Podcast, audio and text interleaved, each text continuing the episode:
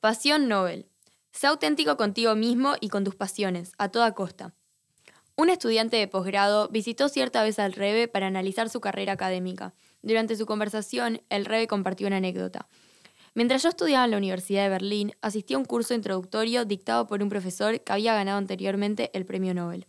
Inicialmente no podía comprender por qué un profesor tan consumado estaba enseñando una clase introductoria. El Rebe prosiguió con una sonrisa.